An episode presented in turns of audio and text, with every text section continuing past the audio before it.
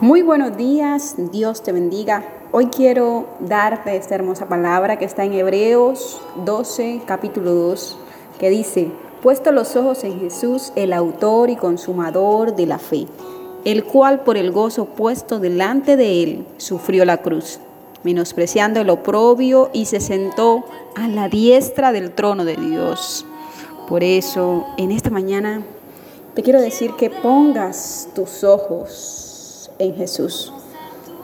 Cuando ponemos los ojos en Jesús, todo problema, toda dificultad, aún todo lo que nos agobia, se reduce a nada. Pues nuestro Dios es grande, es fuerte y es poderoso. Por eso en esta mañana coloca tus ojos en Él. Pon tu confianza y tu seguridad en el Dios, en Jesucristo. Dios te bendiga.